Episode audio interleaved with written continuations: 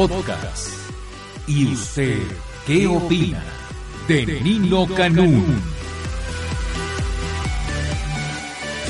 Triste porque la temperatura tiene 18 grados, porque el día 25 cumplo 50 años. Ay, siempre, se, siempre, se, han- siempre se han de burlar de mí, siempre se han de burlar de mí, pero estoy triste porque el nido, el nido está vacío y tengo un síndrome, el síndrome del nido vacío. Nos acompaña Silvia Sánchez, alcántara publicista, creadora de retos femeninos. Silvia, mucho gusto, Mi bienvenida. querido Nino, buenas tardes. Eh, buenas tardes a tu auditorio. Pues buenos días todavía, si no te molesta. Pues para mí ya es como tarde. Sí, cuando está nublado, sí, en la Gran Bretaña siempre es de tarde. Sí. Bueno, pues hoy yo creo que el tema va a estar maravilloso. ¿Por qué? Porque a muchas personas y sobre todo a muchas mujeres les afecta cuando los hijos se van, que suena como a telenovela. Pero es un Que en los hecho 40, ¿no? Que lloraban todos. cuando los hijos se van. Eh, creo que Y cuando tú regresan no lloras más. bueno, tú ahorita nos vas a contar de cuando regresan después de varios añitos, pero el, aquí la situación es que se conjugan muchas cosas. Hay muchas mujeres y es uno de los retos en retosfemeninos.com que queremos que se pongan ahora sí que el chip para que construyan una vida independientemente de que sean la señora de la casa y tengan los hijos, etcétera. Cuando tú no construyes una vida en lo personal, en tu crecimiento y no construyes en tu relación el poder eh, hacer cosas que te unan con tu pareja y te dedicas solamente durante X años a los niños. Cuando los niños crecen, se van, además, quedas sola. seguramente con la meno y el cambio hormonal, pues se vuelve todo un caos. Entonces el día de hoy creo que va a estar muy interesante, como cada semana nuestro tema. Lizzy Rodríguez, psicoterapeuta, coach, empresarial y conductora de radio y televisión. Lizzy, mucho gusto, bienvenida. Nino, gracias. ¿Cómo estás? Pues bien, porque a mí sí me regresaron. Dicen que cuando los hijos se van lloras y cuando regresan lloras más todavía. pues sí. Sí, pues sí que te sabes algo, ¿me No. sabes algo? No, no, no. Lizzy, Oye, Nino, ya no me va a querer el señor ese con el que estabas hablando. es que le dijiste prieto, gordo, Yo no le espantoso, dije nada de este, que estaba loco y que era un enfermo y no sé cuántas cosas. De hecho, yo le traía sus paletas, Nino. Ah, ¿sí? ¿De Sí. qué? ¿De vagina? No me va a querer ese señor. Sí, le das de vagina, sí. ¡Ay, joder! ¡La paleta! ¡La paleta! ¿Tú dijiste? bueno, por ¿de qué Dios. estás? Oye, ¿Qué Lizzy, tú... posicionamiento ¿Tú quieres en la vida? ¿Yo? ¿Cuál te dije? Tráete las paletas. Exacto. que Ah, ¿tú me dijiste paletas. que traje- Ella me dijo que trajera las paletas para este señor porque si no se iba a enojar horrible conmigo. Bueno, dame. Si quieren me las dan. traje varias paletas, no nada más una. Pero de diferentes sabores. Exactamente. ¿Y si no la volteas? Ah, exacto. Ya se me lo sé. doble. Ay, Dios. Oye, Nino, Eu. este tema es bien interesante porque fíjate que muchas parejas dejan de ser parejas cuando nacen los hijos y se convierten en papás.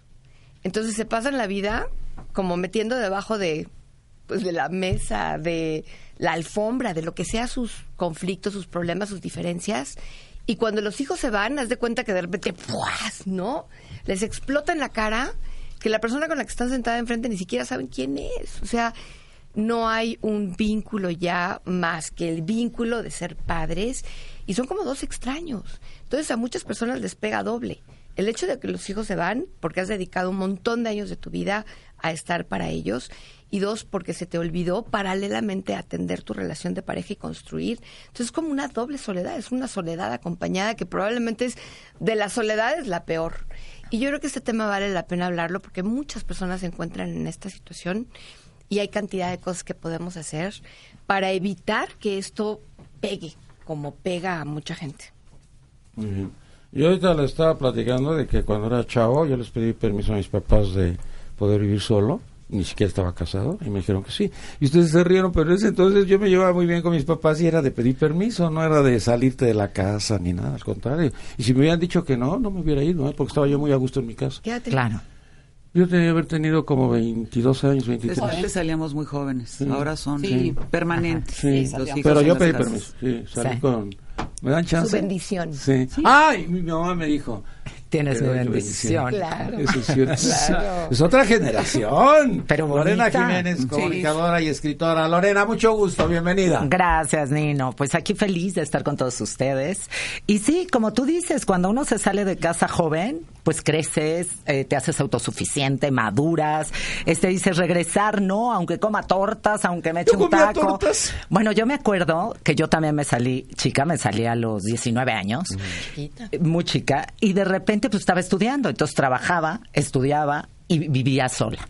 Entonces era de quién me invita a comer, a quién le caigo con el apunte, quién compra el libro y me uno a ese equipo. De verdad te haces muy hábil sin ser pasada de lanza, porque eso se podría prestar a que andas viendo este a quién de quién sacas provecho, más bien te vuelves hábil para tener las herramientas alrededor con las que puedas salir adelante. Y eso es algo que va creci- vas creciendo, va pasando el tiempo y te lo agradeces a ti mismo, o por lo menos me lo agradezco yo, porque te vuelves autosuficiente, sabes cuáles son las cosas que puedes hacer alrededor para abastecer ciertas cosas, y bueno, empiezas a formar una familia, empiezas a tener hijos, y este, bueno, pues les vas dando esas armas y esas herramientas que espero que hoy con este tema del nido, del nido vacío, este, pues podamos ayudarle a muchas mujeres que nos están oyendo, y hombres también, porque hay hombres también claro. muy apegados a sus hijos, ¿va? Sí, sí. Así es, así La es que... papitis también sí. La papitis se da.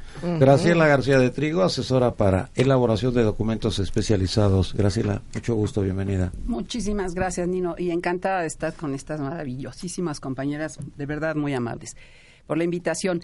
Eh, mira, síndrome del nido vacío. Síndrome es un, o significa un conjunto de características sobre un evento determinado, pero esas características son atípicas, un tanto anormales.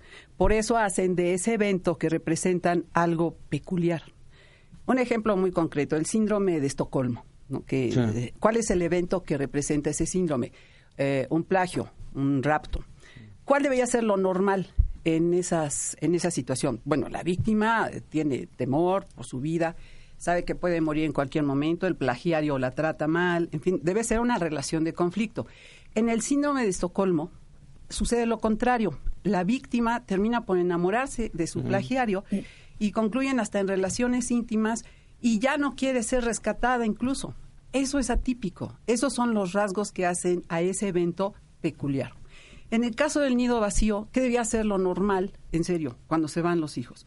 Los hijos no estuvieron cuando la pareja decidió unirse. Entonces debía haber normalmente un reencuentro, una nueva forma de vivir plenamente. Pues qué mejor momento que ese, ¿no? Algunas afortunadas podemos contar con esa pareja que incluso regresa y, nos atendemos más. Eso es lo normal. No hay ningún síndrome ahí. En todo caso, pues de una pareja sana. Pero, ¿qué sucede cuando se van y lo que sucede es un truene?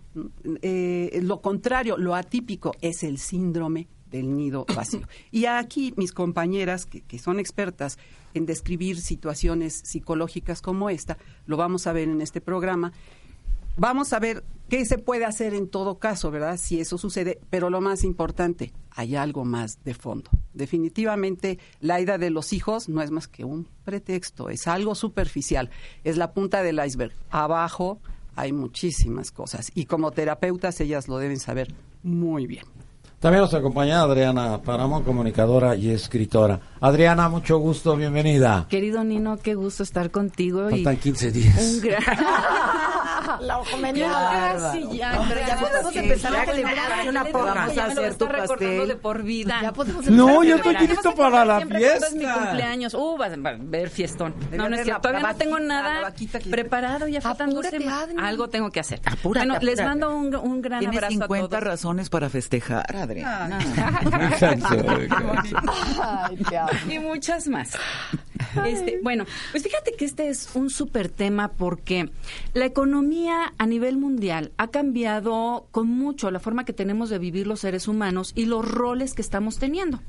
Uno de estos roles es, antes solía suceder que eh, pues nuestros hijos agarraban, crecían, se iban a la universidad, empezaban a tener una economía, volaban del hogar y ese era como el rol normal.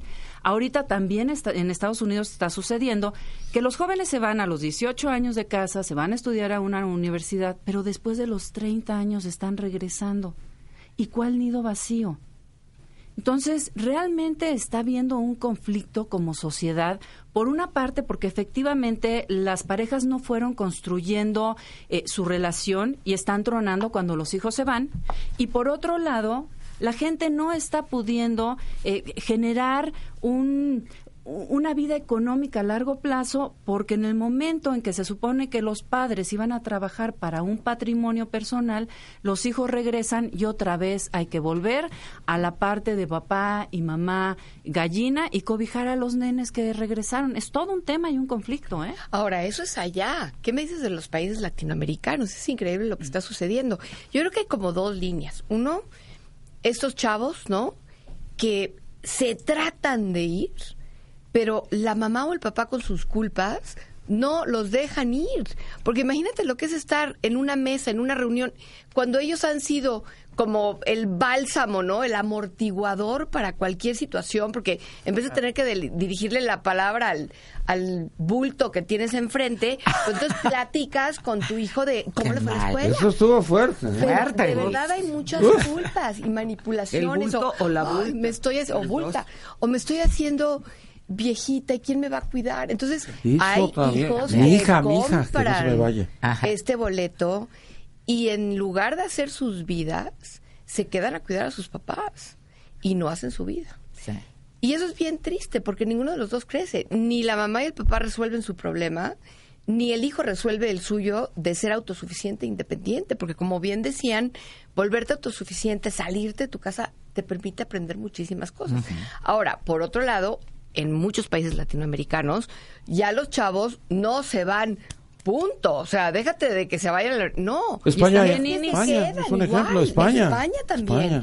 Es increíble que los tienes a los 35, 40 años, metidos en casa de mamá y papá.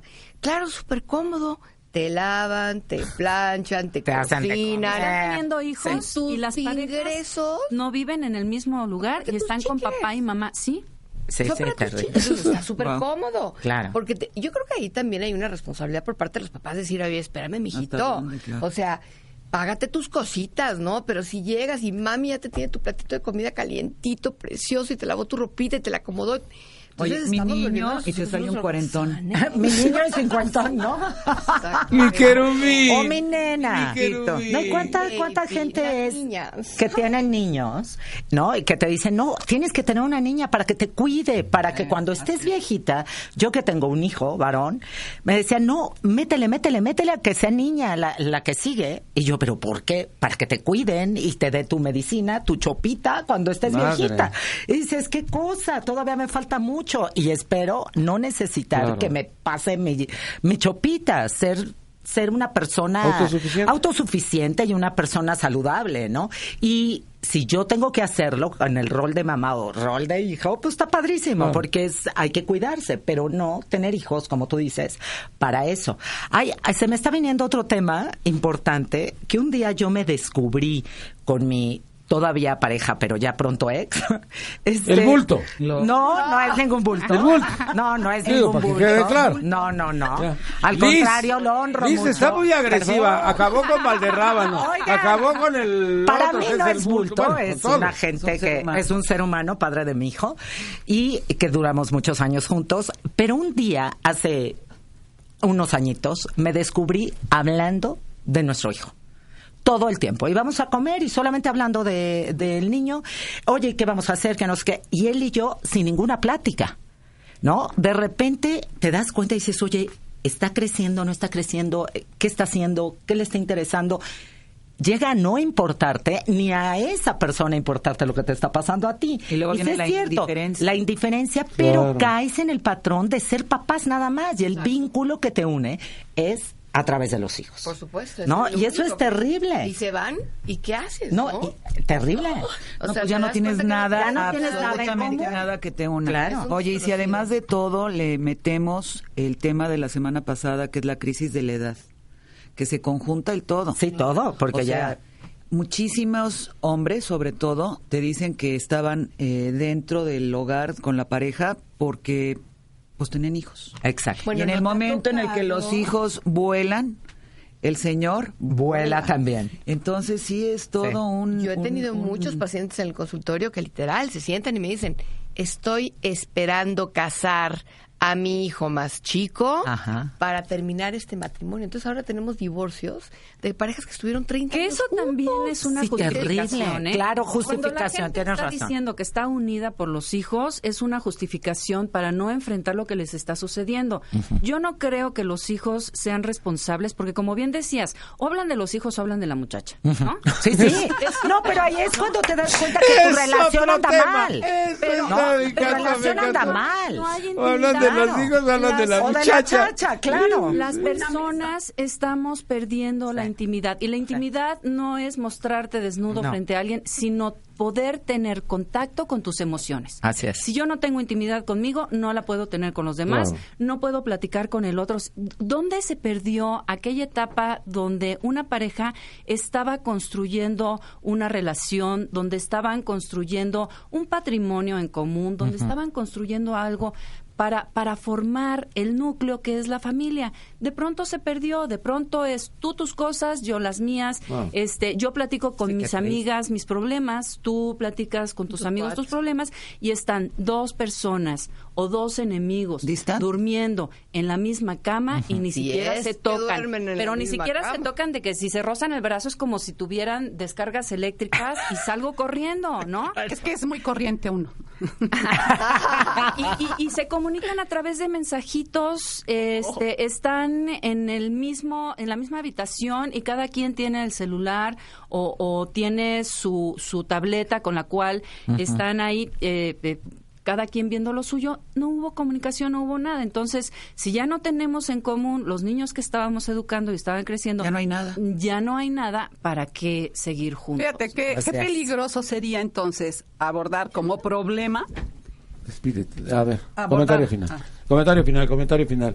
Lorena de- de- Jiménez. de del- A ver, de- sí, porque tengo que, que salir. Mi comentario final es, hay que amarse, hay que respetarse, hay que ser autosuficientes siendo mujer, siendo hombre, porque eso es lo que les estamos enseñando a nuestros hijos para que puedan volar, para que nosotros también podamos tener otras etapas en nuestra vida en las que podamos disfrutar lo que nos toca, ya cuando estás cumpliendo 50, cumpliendo 60, que se van Claro. los hijos, tú estás pleno para hacer otras cosas, para descubrir tu vocación, para reencontrarte con tu pareja o encontrar otra pareja también, ¿por qué no? Así es que hay que decidirse a ser felices, amarse y respetarse y bueno, ese es mi comentario. Gracias, Lorena. Estabas eh, Sí comentando. queremos? Lorena. Eh, lo peligroso que sería abordar como problema de pareja el hecho de que, mire, como se fueron sus hijos, eso es lo que ha provocado el problema.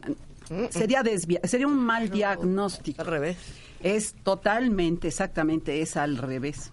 Es al revés. Es todo lo que está de fondo de cuando se presenta esa situación. Es el mero pretexto. Es lo que detonó. Pero de que ya había una crisis interna, definitivamente había. Cuando no hay crisis, cuando se van, de verdad, este, se oirá feo, pero dices, no perdí un hijo, gané una salita de tele, una nueva salita de cine, no perdí un hijo, gané un vestidor, una recámara vestidor. Lo dice uno de broma, porque son bienvenidos. Pero te son reencuentras ami- con tu Ay, pareja, ¿no? Mara, es la mejor. Si tienes es una relación, Exactamente. sí, a te eso Si no reencuentras. tienes relación de pareja, Si no tienes relación de con hijos, es más, con hijos o sin hijos, Adiós. Es que a veces la crisis de pareja ¿verdad? comienza desde el día que elegiste mal a la persona con la que ibas a casarte. Desde ahí va el inicio de, de un malestar que se va a seguir prolongando mientras la gente peor. no tome la determinación de decir me equivoqué y se vale equivocarse. Pero hay gente que no se equivoca, Adriana. Hay gente que literal te dice, yo quiero buscar una mujer para que sea la madre de mis hijos. O yo quiero este hombre para que sea el padre de mis hijos. Y efectivamente, a lo mejor eligieron bien en ese Para ese- sentido. para ese objetivo. Para eso, pero pues se van los hijos y qué pasa. Ahora, yo veo todo esto como, como un tema de planeación. Así como planeamos pues muchas cosas que vamos a ir haciendo en el curso de, de nuestra vida, ¿por qué nos abocamos en esta maternidad eh, sacrificada? Porque muchas veces lo que hacemos, ¿no? De te doy el pan de mi boca, te... Y entonces nos volcamos en los hijos y nos olvidamos que tenemos una vida propia, sin entender que cuanto más feliz y completa estés, más feliz y completa vas a ser como madre. Entonces, esto yo creo que se tiene que ir planeando y decir, bueno, tengo amigas, ¿qué tanto me vinculo con mis amigas? tengo una actividad que me guste, tengo un hobby que me entretenga, tengo un trabajo y me siento productiva haciéndolo. O sea, porque cuando tú llenas todas estas fases de tu vida y además eres madre o eres padre, la ida de tus hijos es algo normal y entonces les das la bendición como te la dieron tus papás, Dino, y dices, adelante, porque si no los vas a tener que tener a ellos para que llenen los espacios que tú no has llenado. Mira, yo, yo, tengo una teoría eh, desde el punto de vista quizás social, antropológico, de lo que dices, ¿por qué la mujer eh, se empecina tanto ¿no? en cumplir su deber como madre? Porque mira, instintivamente somos responsables en el grupo, en la sociedad, como si fueran una tribu los hijos que trajiste no se los puedes cargar a otros. No se vale, y yo por ejemplo estoy totalmente en contra, de proteger tanto el, traer hijos que después no vas a cuidar. ¿Quién va a ser responsable? ¿Sabes quién? El resto de la sociedad. Con tanto programa, además social, que además ni siquiera es suficiente. Nunca vas a abastecer ni a sustituir jamás la formación materno-paterna. Por eso muchas madres Mira y los padres, gringos cuando se separan de su madre, parece como que nunca como la si nada, tuvieron. porque ya es otra cultura que otra la tradición. Pero en nuestro caso, mira, una pareja sí es responsable de los hijos que trajo al mundo. Yo, yo sí eso les he inculcado a mis hijos, como te decía, piénsalo bien, porque no se vale después tanto chiquillo con problemas de todo tipo, lícito, has de verlo todos los días, porque la figura paterna, porque la mamá no sé qué. ¿Tienes hijos? Responsabilízate. Y lo que dice Lisi, por un lado, voy a ser la mujer socialmente responsable. Ahora sí que socialmente responsable. Pero por otro lado, voy a ser el individuo, hasta si quieres un tanto egoísta, que sanamente me voy a crecer por mi cuenta. Para que el día de mañana, si mis hijos se van y yo decido que, que ya cumplí, ya están fuera, y le digo a mi pareja, oye, pues es que ya pasaron 40 años, este, y pues como que ya no se siente lo mismo, nos, des- nos separamos muy sanamente. Eso es la planeación. Y creo que la razón por la que nos abocamos tanto, tanto es ese instinto humano, colectivo, ¿sí? De pues ahora ya me fregué hasta que se casen los hijos, cosa que no es mala. Deberían hacerlo. Es más, muchas parejas jóvenes no traigan hijos, de verdad. Sufren mucho. Y si no, No, yo estoy de acuerdo. Tiene una gran ventaja cuando, ¿Cuál? cuando tienes hijos y eres joven. Que vas a convivir con tus hijos y Ah, sigues no, siendo no. joven y es no. maravillosa Por- esa no, vida. no, pero esa me- parte de la vida no la Claro, quisiera yo no, pero cambiar me refiero, nunca. me refiero a que La nunca disfruté dejes mucho. de ver por ellos. Ay, que me la disfruté mucho. No, la no, me mucho refiero, Nino, a yo que era nunca- joven. Sí, claro, pero nunca dejes de ver por ellos. Porque luego está la madre soltera, la madre sola, que no puede. O sea, tú lo, que dices es hijo. que hay que tener cierto grado de madurez Y de responsabilidad. emocional. Es de responsabilidad. antes de lanzarte a Sí, ser no, padres, no por ser joven, no, al contrario, es una ma- al contrario, Claro. pero que sea siempre responsable. No tenemos la vida comprada ni está seguro el, el futuro para nadie, pero sí creo que también el momento en el que llega un hijo no debe de ser para que tu pareja se quede contigo, porque me topo muchas veces bueno. en cursos, conferencias y en el Me consultorio. embaracé para que no me dejara. me lo embaracé Sí. para que Sí. para que se quedara conmigo, para que no me dejara o para tener a alguien que me mantenga si es que esto no funciona. Eso o sea, sí. hay razones que no O son para no estar sola también. Claro, también. Exacto, porque te sientes sola, ¿no? Entonces estos roles como muy marcados del proveedor y la ama de casa, de repente hacen chiraspelas, ¿no? Cuando los hijos no están y, y tienes que cambiarte, o sea, tienes que transformarte o que eso es algo que deberíamos hacer todos los días, ¿no? Despertarnos y decir de qué manera puedo yo, pues, rehacerme hoy para lo que estoy viviendo en este momento. Lo padre es irte Que construyendo poco a poco. Yo una de las cosas no principales que sugiero como coach es ¿por qué si una empresa cuando está creciendo y es sana, la, la van construyendo paso a paso? Un edificio, primero ponen los cimientos, después ponen la planta baja y así va creciendo. ¿Por qué los seres humanos no nos tomamos el tiempo para construir las relaciones, la vida que queremos tener y vamos paso a paso lo que queremos, primero de manera individual, después de manera como pareja y luego como familia. Si todos nos dedicáramos a hacer eso, tendríamos menos problemas, pero creemos por los cuentos de Blancanieves, de la Cenicienta, que, que, que el amor de tu vida va a llegar de forma abrumadora, te va a rescatar, te va a sacar tu de, de tu desgracia de vida. Y ese señor va a ser el responsable de tu existencia a partir de que se tope contigo. Yo, si fuera señor y me topara con esa señora, saldría corriendo en ese instante. Apenas, ¿no? a- apenas puede con Porque él lo que quiere es ser una hija, no quiere ser una pareja. Lo que es ser una hija. Exacto, Sí, entonces. yo no quiero tener una hija, yo pues quiero una tener una hija mujer. más, pues no, exacto. Entonces, si queremos realmente tener un cambio de fondo, si queremos realmente tener una buena vida, lo que tenemos que hacer es construir. Y las relaciones de pareja no llegan de forma abrumadora, se construyen paso a paso eh, en base a, a, a, a lo que realmente cada persona está deseando. Y que tiene que tener tus mismos valores, tus mismos principios, tiene que ser afín a ti. Porque personas que tienen vidas muy diferentes siempre van a echar chispas. Siempre hemos dicho, ¿no? La decisión más importante en la vida de cualquier ser humano es a la hora de escoger quién va a caminar a tu lado en el camino de la vida. Bueno, como dice Tú Bucay. te equivocas y puedes conocer el infierno, tanto el hombre como la mujer. Tú eh, tomas una decisión certera y seguramente vas a conocer el cielo, porque te va a apoyar, lo vas a apoyar y el poder caminar juntos, pues es hacer muchas veces planeación de hacia dónde vamos y vamos de la mano, ¿no? Y lo que habría que ver es, perdón, hasta dónde te equivocas y hasta dónde quieres equivocarte, porque eso te va a dar un beneficio secundario. Como dice Bucay, que nos tenemos que hacer tres preguntas. ¿Quién soy? ¿A dónde voy? ¿Y con quién? Y yo creo que estas preguntas te las tienes que hacer constantemente, porque en esta reinventada, Claro. ¿no? Te la tienes que hacer no una vez. Es como cuando firmas el papelito del matrimonio, ¿no? El, el documentito. La verdad es que deberíamos de estarlo firmando cada año. Oye, ¿quieres seguir conmigo? Yo contigo, sí. Oye, ¿qué nos falta? Eso ¿Qué sería hacemos? padre. Padrísimo. Como un contrato o un adendum. Por supuesto. Te juro, eso Sí, sería padre. Porque que sea renovable. Te pones a analizar y abres el Sería muy diálogo. sano. Y la Muy cosa sano. es que tengas el valor siempre de decir qué es lo que te molesta, también qué es lo que te gusta, porque pues no nada más es agarrar a palos La a la queja, pareja, ¿no? por supuesto. Sino que realmente abrirte para que, para que mi querida Adrianita. Para cumplir 50 años. ¿En cuánto tiempo? En 15 días. Fíjate que hay otro fenómeno interesante. Yo me acuerdo hace 15 años. Ah, yo pensé que La 15 verdad es que, pues, no, 15, 20 años que de verdad no, no escuchabas tanto, tanto, tanto el tema de divorcios.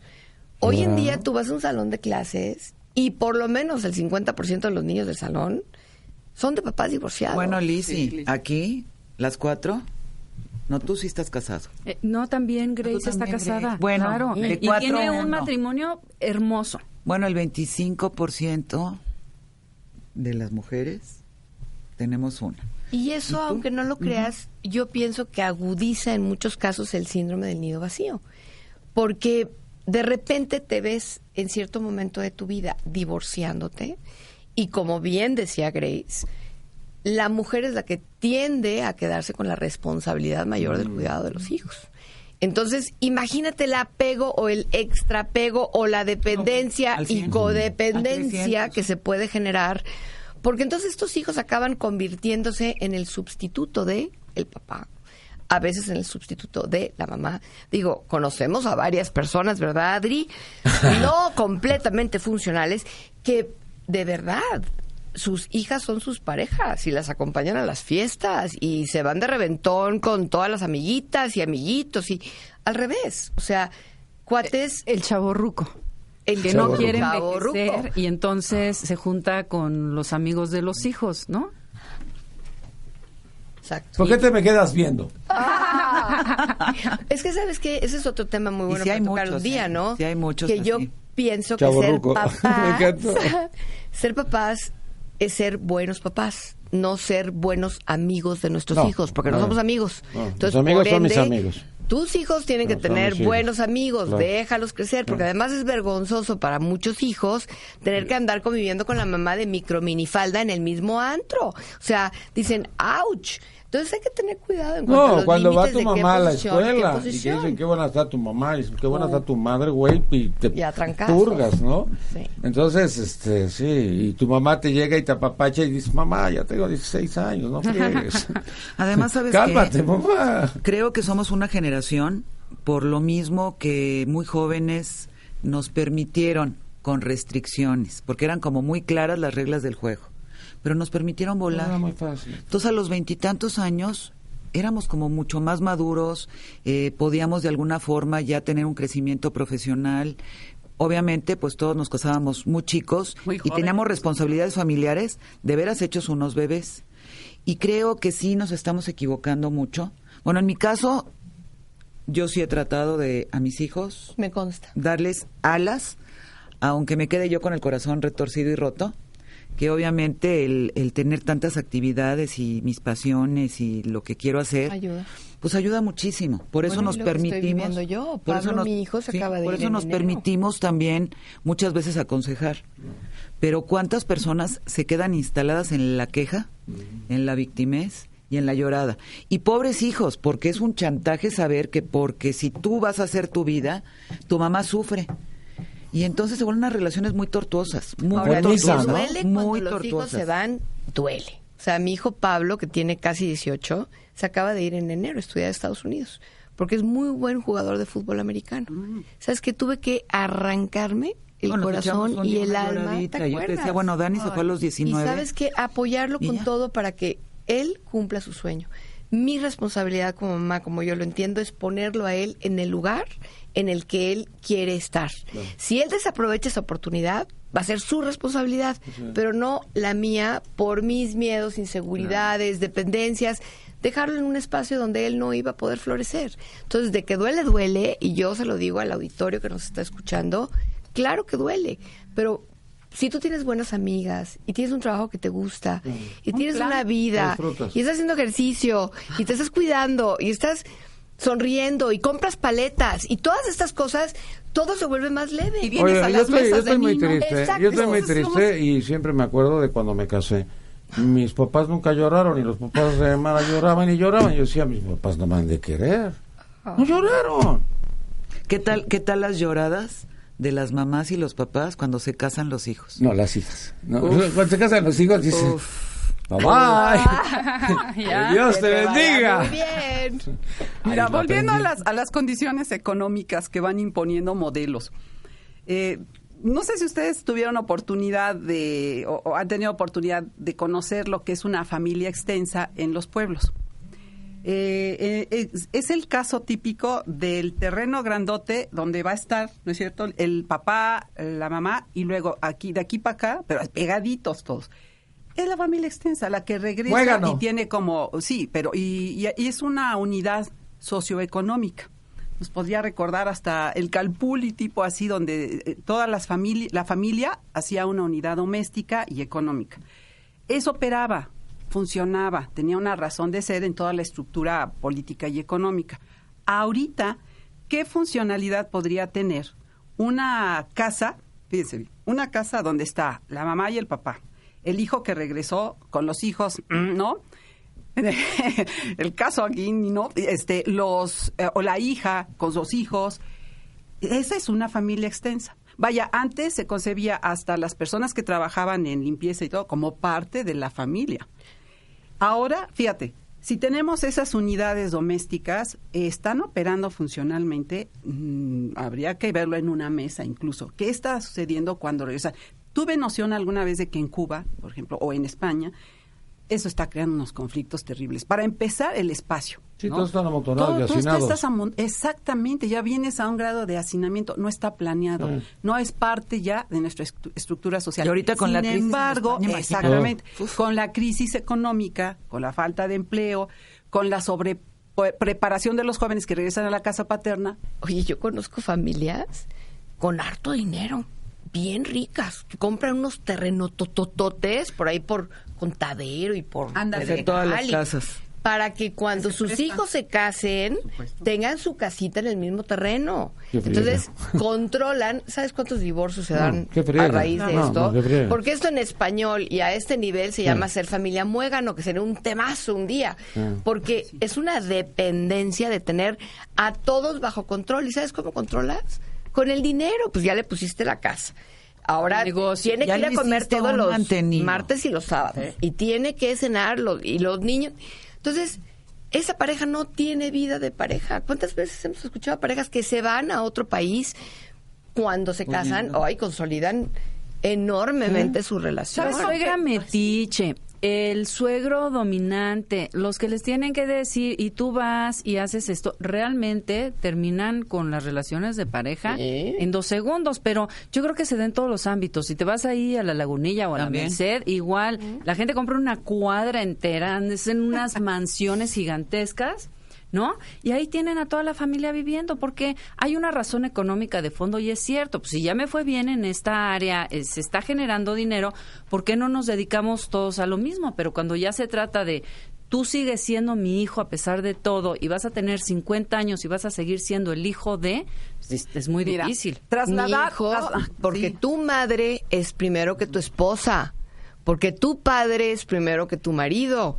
Y entonces de repente a mí me ha tocado caso en el consultorio donde dice el cuate, oye Lizzy, es que, es que mi esposa no me respeta. O sea, quien da las órdenes en esta casa es su papá.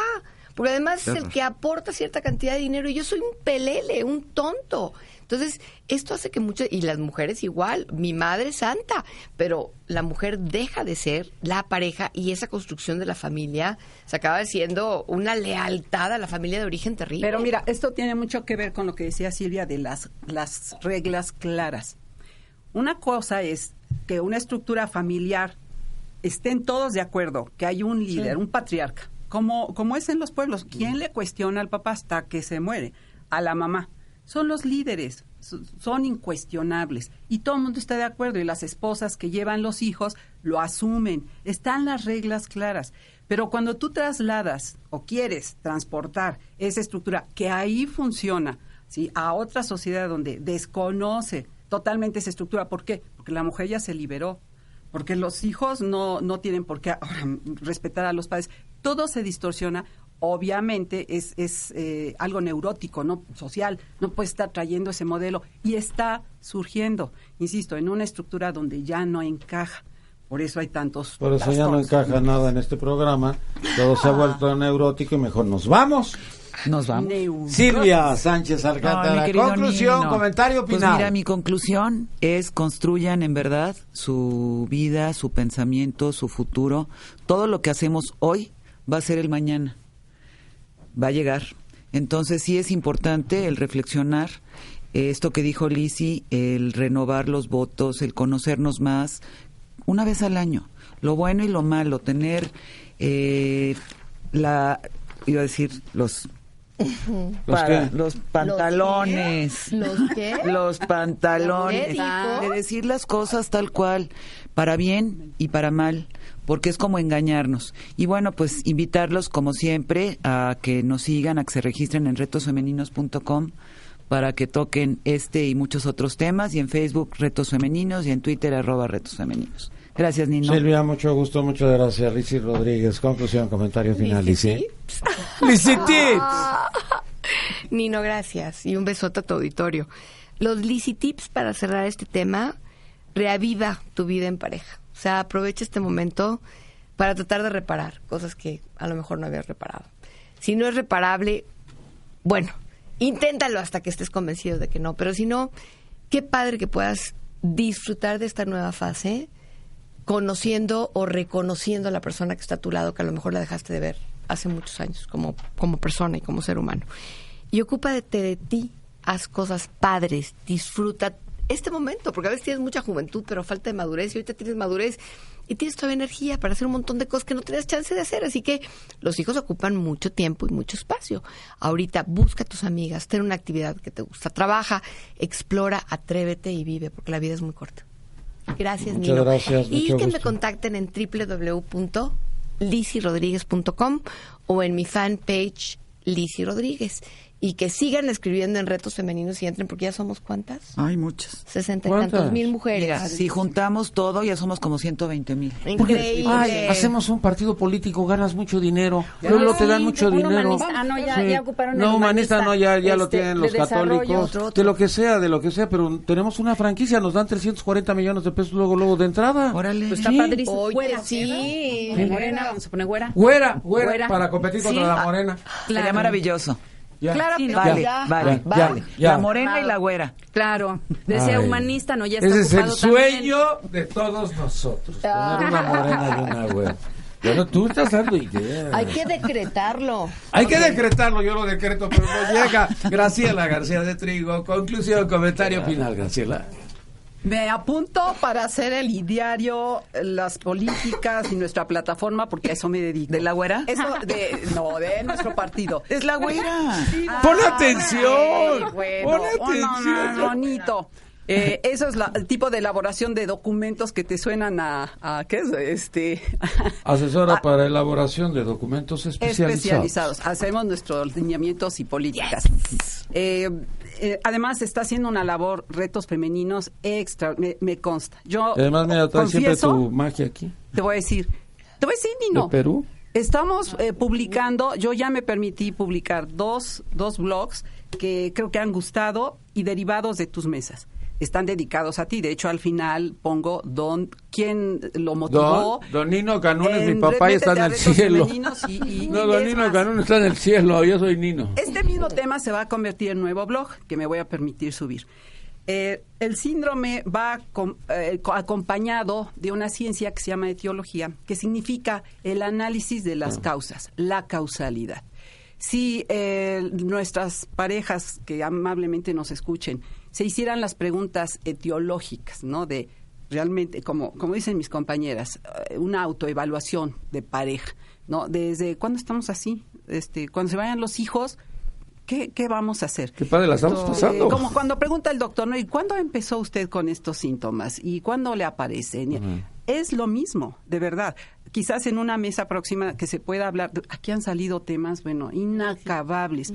Y precisamente hablar, reflexionar, analizar, sintetizar, después del análisis viene la síntesis, es maravillosa. Así que la labor que está haciendo esta, estas mesas, de verdad, ojalá ojalá tengan su Gracias, finalidad que es servir al público, a tu hermoso público. Eres parte Muchas gracias, Nino. Eres parte importante. Yo empecé muy mal porque mis amigos no me querían, ahora ya me quieren Ahora todos mis aman. amigos. Ya les gustan las mesas, ya les gusta. no me quiere el tú, amigo. Pues no todo lo que le dijiste, prieto asqueroso. Nunca le Y ahora, bulto, le dijiste. Adriana Páramo, conclusión, comentario final. Pues muchas gracias. Este, mi Twitter, arroba Adriana MX, mi página www.adrianapáramo.com. El 25 vamos a estrenar página para que encuentren ahí cosas maravillosas. Pues hay una cosa, querido Nino, la vida es muy corta. Apenas está uno llegando y ya de pronto ves el kilometraje que va pasando. Yo lo que les digo es, con tantas cosas por conocer, tantas cosas que ver dentro de nosotros, tantas metas que alcanzar, gente maravillosa que conocer y con tanto mundo por recorrer, ¿para qué nos hacemos la vida miserable? Yo los invito a todos que a partir de este instante decidan ser felices, porque efectivamente todos tenemos problemas, todos nos enfermamos y todos de algún eh, momento nos vamos a morir y tenemos pérdidas. Pero a pesar de eso, la vida es maravillosa. Dedíquense a vivirla de En de manera feliz. Exactamente. Mucho gusto. Gracias, Nino, Muchas gracias muy amables, Gracias. muy gentiles. Escúchanos todos los días, de 6 de la mañana a 1 de la tarde, por el 690 AM, en Radio Digital 91.3 HD2, en Internet, la 69.mx, o a través de nuestro portal www.yustedqueopina.com.mx. Nino Canún. 12 años, 12 años, 12 años haciendo debate.